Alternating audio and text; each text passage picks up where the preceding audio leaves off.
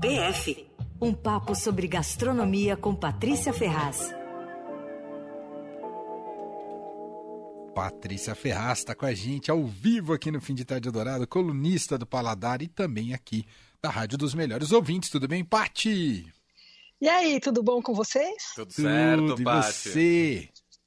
Tudo. Esqueci de pedir uma musiquinha de ficção científica, né, pro Lelê. É verdade. Por causa do assunto de hoje. Mas a gente pode tocar no final. Deixa eu ver aqui. A gente pode tocar no final. Blade Runner. É, é, é o, Van- é o Vangelis, né? Com, aquela, com aqueles teclados do Blade Runner. É, Mas tem o. Como que chama os cabeça de, de capacete de robô? Kraftwerk? Não, não Kraftwerk. O Daft Punk. Daft Punk. Podemos tocar o Daft Punk Boa. aqui no final. Que são, Putz, vai, vai ser a minha introdução a eles, porque eu não tenho a menor ideia de quem sejam. são, isso- são dois artistas que tocam, eh, que simulam robôs, né? Ninguém. Eles não colocam dois capacetes, tá? São do- dois androides, ô Paty.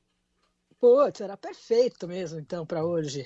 Vou pôr no Que é o final. seguinte, ó, os robôs estão preparando uma invasão de restaurantes e hotéis nos Estados Unidos e na Europa, viu?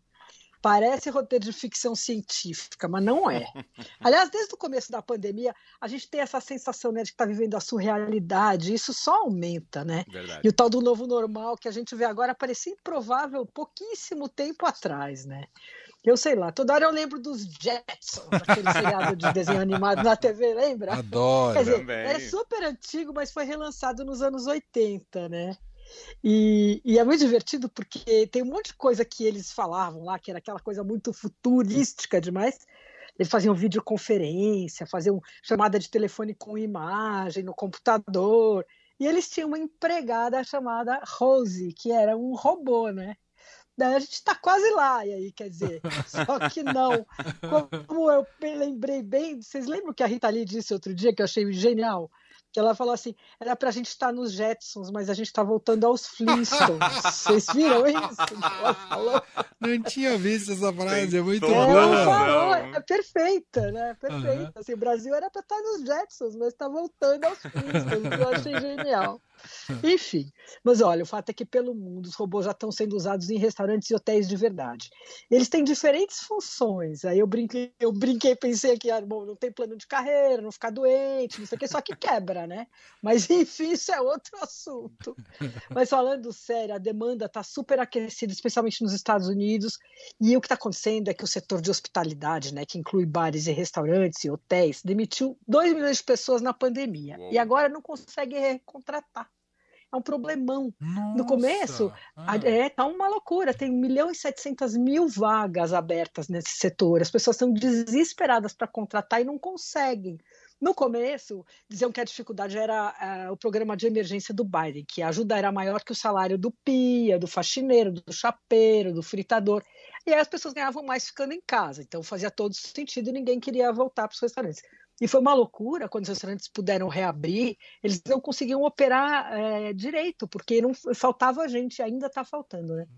Nossa. Diz que cada cinco, que quatro em cada cinco restaurantes, eh, essas redes maiores, né, que foram as especialmente afetadas, diz que cada quatro de cada cinco estão com menos eh, gente do que precisa para funcionar normal, né? Uau. E aí é uma questão de salário. Então, daí diz que não dá para aumentar o salário porque teria que aumentar o preço, está todo mundo sem dinheiro, enfim, aquela velha história, né? O fato é que os programas, muitos dos programas de assistência do, ao desemprego do governo americano foram reduzidos em setembro, e a expectativa era de que sem esse auxílio as pessoas iam voltar a procurar emprego em restaurante, só que isso não aconteceu. E então, o que, que eles estão fazendo? Começaram a recorrer a os robôs. Ah, E era um robô. Aí que É, é entram os verdade. robôs. É aí Entendi. que entra o robô, Ah. porque eles já estavam sendo desenvolvidos faz uns 4, 5 anos, tal, mas ainda era uma coisa muito light, assim, né?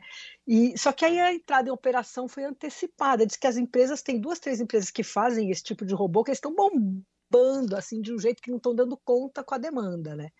E, então já está começando a ter alguns testes, tal, mas a- as entregas vão ser feitas no comecinho do ano, então quer dizer, a invasão mesmo vai ser no, no comecinho de 2022.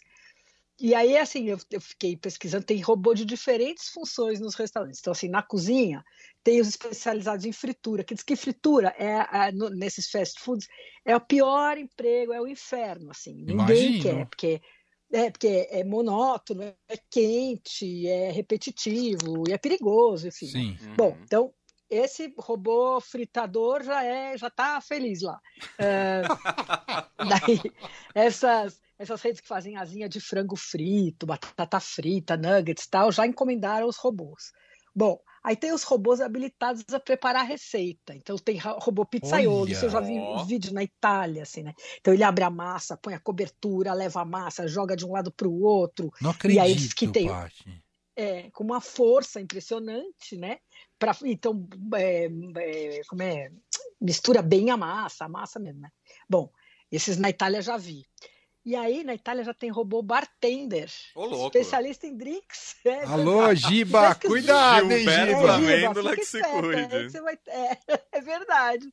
E diz que são perfeitos os drinks. Inclusive, você fala assim: ah, eu quero o meu sem azeitona, eu quero com pouca vodka, eu quero com pouco não sei o quê. É só pedir ali, ele faz. problema diz que é- sai perfeito. O problema é quando você fala pro robô que você quer com muito amor o drink dele. Ou quando você começa a falar mole, talvez ele não É. entenda, né? Bom, e aí no salão tem o robô garçom, também de vários estilos, né? Quer dizer, vários modelos. Eu vi uns com prateleira, assim, pareciam umas estantezinhas motorizadas, né? E aí fica um monte de prato, assim, cada um num, num andar, né? Numa prateleira. Então eles pegam o prato na cozinha, levam para a mesa, daí tem um garçom humano que fica circulando ali, que só põe os pratos na mesa. Hum. Aí a pessoa acaba, daí esses robôs têm sensor, câmera, vários recursos. Então, eles tiram pedido, entregam comida, trazem a conta. Daí depois o humano recolhe os pratos, põe no robô e o robô leva de volta, né? Então é curioso. E aí tem o delivery. E aí diz que isso agiliza muito. Eu não vejo muito como, porque se tem o humano ali que fica, mas que é, enfim, Pois sei lá, é. eu- Acho que deve ter vários robôs, né, que devem sair da cozinha simultaneamente, então o humano só fica ali entregando. Não, não consegui imaginar muito bem ainda essa, essa cena. Bom, mas parece que é coisa que a gente vai começar a ver daqui a pouco, né, nos Estados Unidos. Bom, aí o delivery de comida também está investindo em robô. Tem vários modelos. Aí o básico que eu vi é uma caixinha, assim, parece aqueles coolers, sabe? É, meio de plástico, assim, vedada, e tem um tecladinho, como se fosse esse de segredo de, de, de fechadura, sabe? Que você vai entrar, Sei. você digita um código, Uhum. e aí o, o cliente digita o número, a caixa abre, pega o pedido, fecha, o robô volta lá pro, pro restaurante, né? Esses custam tipo uns 3 mil dólares, e os mais sofisticados, esses da cozinha, custam mais ou menos 20 mil dólares cada um. é, esse é o- aqui é- no Brasil, eu não sei se ele volta pro restaurante. Então, eu Por pensei a mesma coisa. é, não, é, eu pensei a mesma coisa. Falei, é complicado isso, né? Porque imagina. Bom, é, não, sem querer falar mal do povo, mas é porque as estatísticas indicam, né? Mas enfim. Sim, claro. É, aí tem uma coisa, eu fiquei procurando também, porque eu falei, ué, aquele delivery por drone, né? Que parecia que ia bombar e tal, ainda não decolou, não, viu? Mesmo fora. Tem pouquíssimas empresas atuando nisso, a Amazon é uma, a Starbucks é outra, mas não, ainda não é uma coisa que está pintando como, como forte, não. Ô, Paty, você citou É. várias funções de robôs. Tem algum que lava a louça? Eu odeio lavar a louça. Certamente, porque isso já tem máquina agora, né? É. Então, essas, deve, ser, deve ter um que tira o prato e põe na, e põe na máquina né, de Boa. lavar. Porque lavar mesmo ninguém lava, já é na, na- na- nas máquinas. Né? Verdade. Enfim, mas enfim.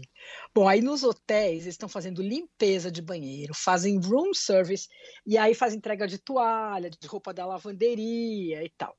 É, Eu acho um perigo, na verdade, essa realidade, né? Tirando a brincadeira, assim, da- do, do inusitado da coisa que daí eu falei, ah, vou comentar isso que é um assunto divertido, porque, na verdade, essas funções que estão sendo substituídas, as pessoas estão sendo substituídas por robô, dificilmente vão voltar a ser É, é contratados ponto, é. humanos, né? Total. Apesar das limitações e tal.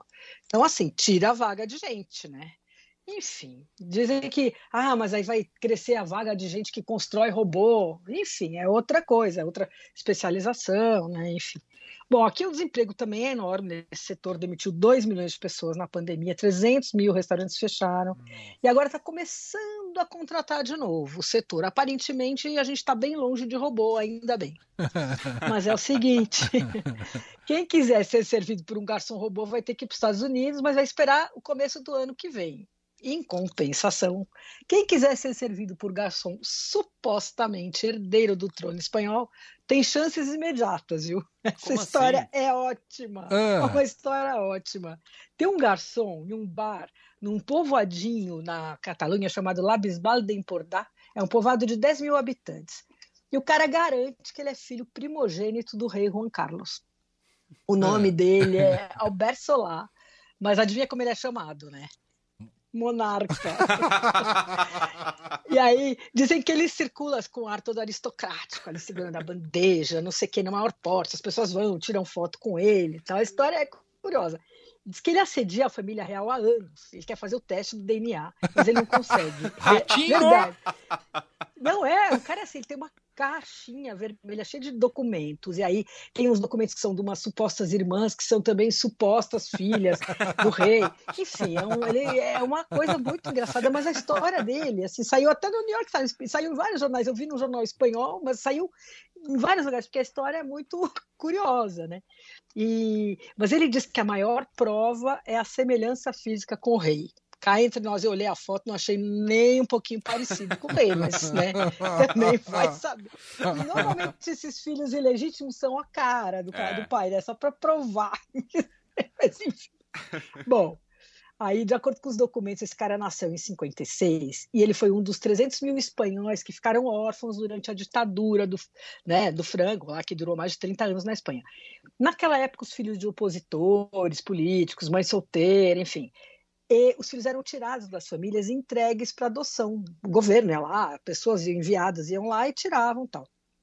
Até parece que agora a Espanha está tentando reconstruir essas histórias pessoais, porque 300 mil pessoas, né?